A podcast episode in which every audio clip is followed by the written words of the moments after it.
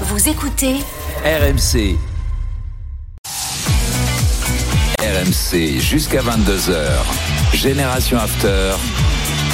Nicolas Jamin. Avec Polo Breitner, Fred Hermel, Julien Laurence et Johan euh, Crochet, 21h30, vous écoutez RMC Génération After comme tous les soirs, euh, de 20h à 22h et lundi, c'est spécial.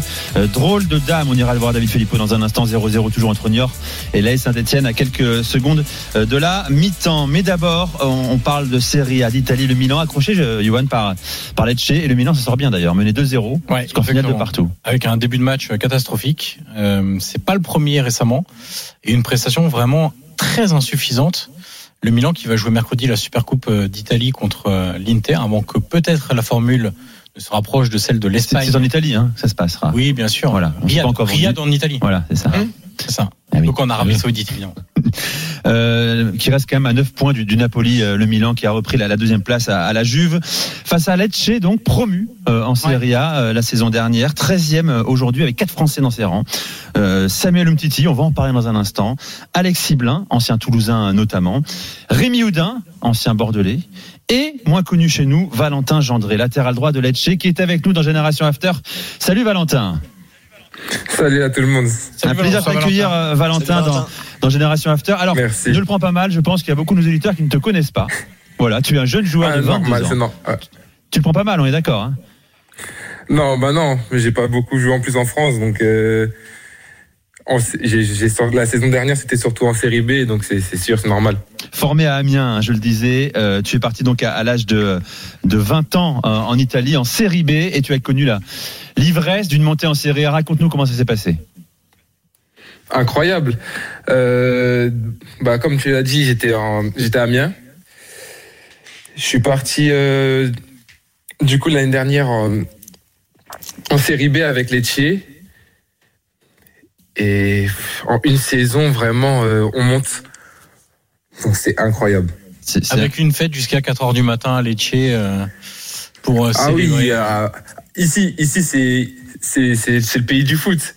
Bien sûr. C'est l'Italie, Lecce. Euh, je, je, le rappelle, hein, dans les Pouilles, qui est une magnifique région italienne. Euh, T'es pas tombé dans la pire ville d'Italie en plus, hein, euh, Valentin. Oh, moi j'ai de la chance ici, il fait toujours beau. Euh, là, on est en janvier, je sors encore en t-shirt, c'est incroyable. Bon, raconte-nous ton adaptation parce que tu n'as pas connu le monde professionnel en France.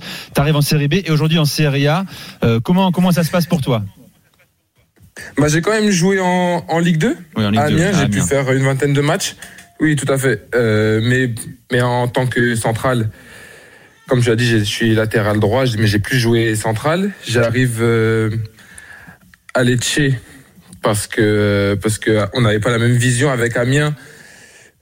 Moi, je voulais confirmer euh, et faire une année complète à Amiens. Eux, ils me voyaient plus en prêt en, national.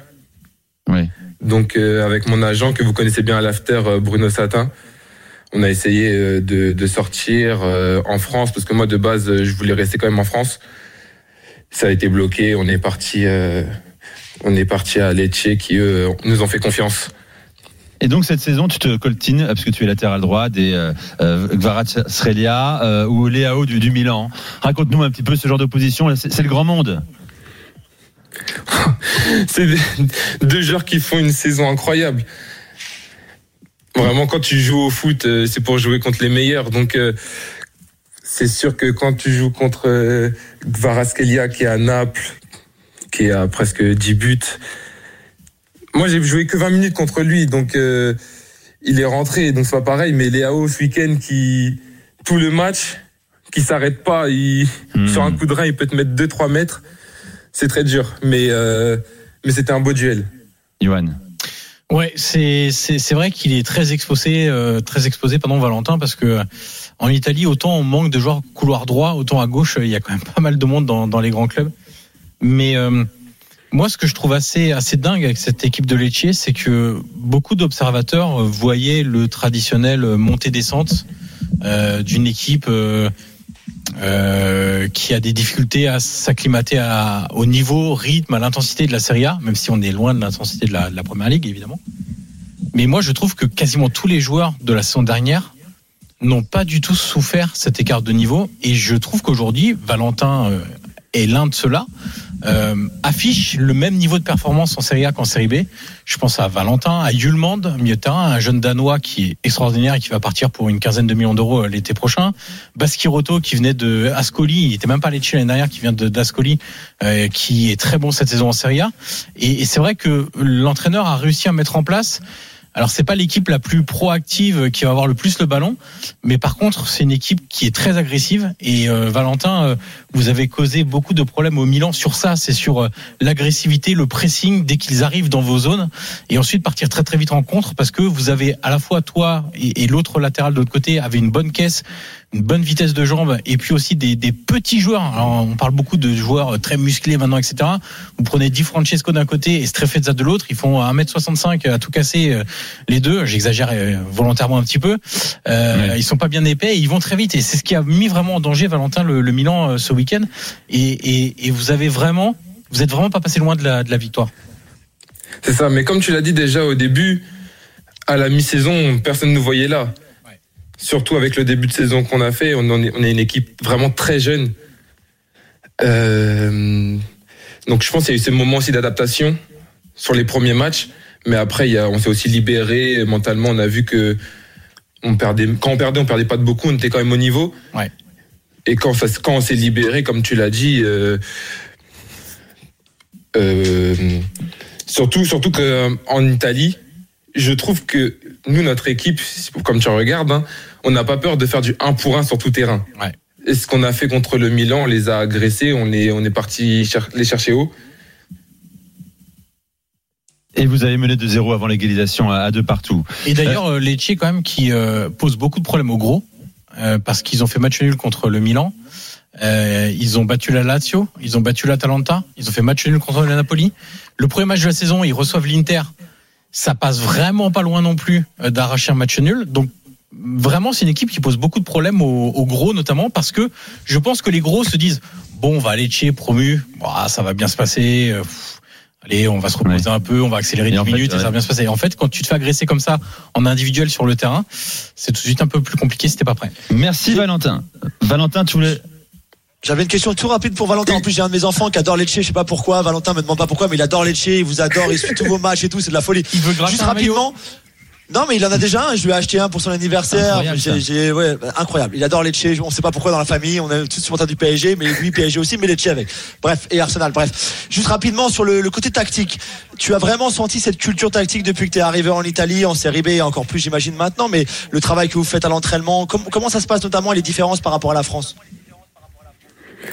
Ouais, bah comme j'ai dit déjà, euh, ils n'ont pas peur de faire du, du, 1, du 1 pour 1 sur tout terrain. Et il y a cette notion euh, tactique qui est, vraiment poussée. Moi, j'ai une, ane- une anecdote, euh, c'est vraiment le premier mois où j'arrive, où défensivement, il y a, un, un jeu long, je resserre, j'ar- j'arrive à la dégager de la tête, et il y a le coach qui arrive, qui vient me voir, il me dit, oui, tu l'as eu, mais tu dois être là, tu dois être à cette position bien avant. En C'est ça- vraiment- en c'est vraiment fait, comme ça ça se joue ici. au mètre près, à la seconde près. C'est ça, c'est ça. la, la, la- Il y a, il y a- Mm. Parce que moi, en plus, je, vais assez vite. Donc, euh, je- des fois, je me dis, bon, je vais compenser avec la vitesse. Mais ici, c'est pas comme ça. C'est, tu dois être là bien avant. Merci Valentin. Merci à toi. On te souhaite une, bonne deuxième partie de saison. On va suivre Lecce, notamment Merci. Samuel Umtiti, hein, qui est revenu à un très bon niveau, qui a été excellent ce week-end euh, face euh, au euh, Milan. Polo, Youssoufa Moukoko pourrait avoir 4 ans de plus que son âge. Il pourrait être né en 2000 et non en en 2004. C'est la polémique du moment en Allemagne. Oui, mais c'est en fait ça, ça date depuis 2017. euh, en fait, il faut, faut comprendre. Donc euh, Moukoko, alors c'est revenu sur la table aussi parce qu'il y a eu euh, euh, ce scandale évidemment au, Cameroun, vous savez, où ces jeunes, euh, on s'est rendu compte qu'il y avait un nombre incalculable de jeunes en pourcentage qui n'avaient pas l'âge, euh, avaient un âge largement supérieur à ce qui était requis pour les compétitions. Et Toho d'ailleurs a, promis qu'il allait nettoyer tout ça. Donc on va voir. Et, peu- et à cause de ça, en fait, eh ben ça touche Moukoko qui a cette, qui ce débat avec lui date depuis 2017. Donc rappelons que Youssoufa Moukoko a battu tous les records de précocité en Bundesliga lorsqu'il était chez les U17, chez les U19, etc. Il plantait un nombre incroyable de buts. Il est le premier joueur euh, le plus jeune à avoir débuté en Bundesliga, le premier, le plus jeune à avoir débuté en Ligue des Champions à l'époque, etc., etc. Il a un nombre incalculable de records. Et puis bon, là, il est dans une situation un peu, particulière parce qu'il a un ultimatum pour prolonger au, Borussia Dortmund. Et ce qu'on oublie en fait dans cette histoire, parce qu'en fait personne n'en sait rien, et c'est pour ça que moi je vais le défendre en ce moment, parce que moi j'aime pas euh, accuser euh, sans qu'il y ait des preuves. Hein, ça fait des années qu'on en parle encore une fois. Et euh, ce qui est quand même assez intéressant, c'est que c'est ressorti il y a quelques temps pour une raison bien simple, c'est que lorsqu'il est arrivé en 2014 en Allemagne, hein, son père euh, était d'origine camerounaise, hein, et bien il a et qu'il a été, euh, il a eu l'autorisation d'être euh, d'être allemand. Et bien en fait, on s'est rendu compte, alors qu'on pensait que son père naturel était ce monsieur Moukoko, donc Youssoufa Moukoko porte son nom. Et bien en fait, il avait été adopté. Et donc ça, c'est le Spiegel à l'époque qui avait sorti les informations. Et donc on ne sait pas trop en ce moment ce qui va se passer, ce qui pose d'ailleurs un peut-être des problèmes dans les négociations dans dans euh, sa prolongation de contrat au Borussia Dortmund ou pas. hein. D'ailleurs, c'est assez compliqué en ce moment, mais notamment sur les clauses de départ et choses comme ça. Mais en tout cas, Moukoko est focalisé en ce moment sur, euh, en tout cas, les médias allemands regardent un petit peu ce qui se passe, mais ça fait le Borussia Dortmund est très calme sur ce sujet. Il se communique relativement peu d'ailleurs, et on peut aussi euh, se mettre défendre le cas du Soufa Moukoko, c'est que tant qu'il n'y a pas de preuves, bah, c'est c'est facile d'accuser. Tout à fait, euh, mon cher Polo. Euh, Moukoko d'ailleurs qui euh, à qui on a imposé un ultimatum hein, pour sa prolongation. semaine. Il a euh. une semaine en gros pour euh, se décider. On parle d'un contrat de 4 ans. Il devrait être signé avec une clause de départ dans deux ans à 50 millions d'euros. Donc c'est le nouveau directeur sportif du Borussia Dortmund, Sébastien Kell, qui a dit ça commence à bien faire parce que ça date depuis depuis trop longtemps. Apparemment, mais ça c'est c'est Fred qui devrait savoir ça, ça plus que moi. La presse espagnole pense que le Barça voudrait l'attirer, mais voilà, c'est encore un jeune. C'est dire, il est quand même jeune parce que pour l'instant il a que officiellement que 18 ans. Euh, il n'est pas systématiquement titulaire. Il est déjà internationalement. Il n'est pas systéma- systématiquement titulaire. Il n'a pas explosé au sens où on voit des jeunes qui explosent complètement. Donc, on va peut-être falloir le laisser un petit peu jouer euh, au Borussia Dortmund. C'est l'heure de la minute de Fred Hermel. On voit la musique Polo. Alors non, Slim aussi Ah, bah oui. Cecilia. Cecilia était une chanteuse hyper populaire dans les années 70. Elle est morte à 27 ans, en 1976, dans un accident de voiture. C'était la chanteuse préférée des Espagnols, auteur, compositeur, interprète. Et elle chante une chanson merveilleuse qui s'appelle euh, le, petit bouquet de violettes. Bah, le petit bouquet de violettes, c'est ce que les supporters de, de Séville sont peut-être en train de déposer sur leurs espoirs, le- sur le tombeau de leurs espoirs de rester en première division. Au moment où on parle, puisque Cadix est en train de battre euh, eh, pas Elche, euh, Séville est 19e de la Liga. 19e de la Liga. Alors vous savez, je j'aime pas trop dans Sampaoli, hein, je vous l'ai déjà dit. Euh, j'aime pas le personnage, j'aime pas ce- sa manière euh, voilà, de, de pratiquer le foot. Je pense que voilà, j'ai je me suis- j'ai souvent parlé de lui. Mais là, il, il fait, il fait, il fait n'importe quoi, mais ça on s'en doutait. Quand il a pris euh, le club, au bout de sept matchs, euh, le, le, le 17, le, le- le Séville était 17e. Là, il a fait 10 matchs, ils sont 19e. Non seulement il n'a pas amélioré la situation, mais elle est encore pire. Mais c'est pas de sa faute. Le problème, c'est les gens qui ont recruté euh, Sampaoli.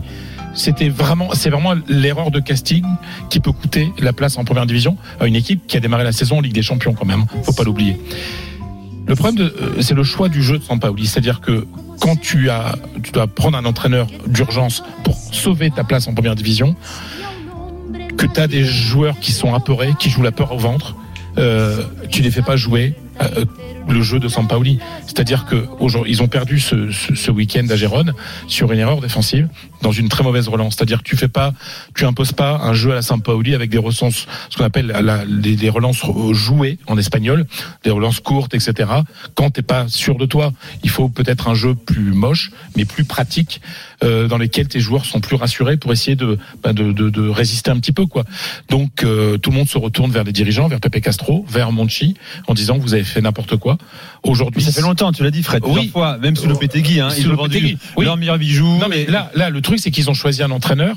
Ouais. euh, Au-delà de ce qu'il est, le style de cet entraîneur, c'est vraiment pas ce qu'il fallait pour cette équipe, Oui. pour sauver cette et équipe. pour l'opération maintien. Et pour l'opération, donc on le voit vraiment là. Là, il y a besoin, peut-être même, peut-être, je sais pas, l'entraîneur de l'équipe B ou en tout cas un Sévillan, un mec du club, n'importe qui, pour essayer de, de, de sauver ce club, parce que la Liga a besoin d'un Séville en première division. Mm. Et ce soir, j'insiste, hein, il est 21h45, Séville est 19e, du championnat de espagnol. Ligue. faudra euh, à, à l'avenir, on fait très vite, mais on en reparlera un autre jour, mais parler aussi de, des choix de Monchi, hein, de, en termes bien de sûr. recrutement de joueurs. hein.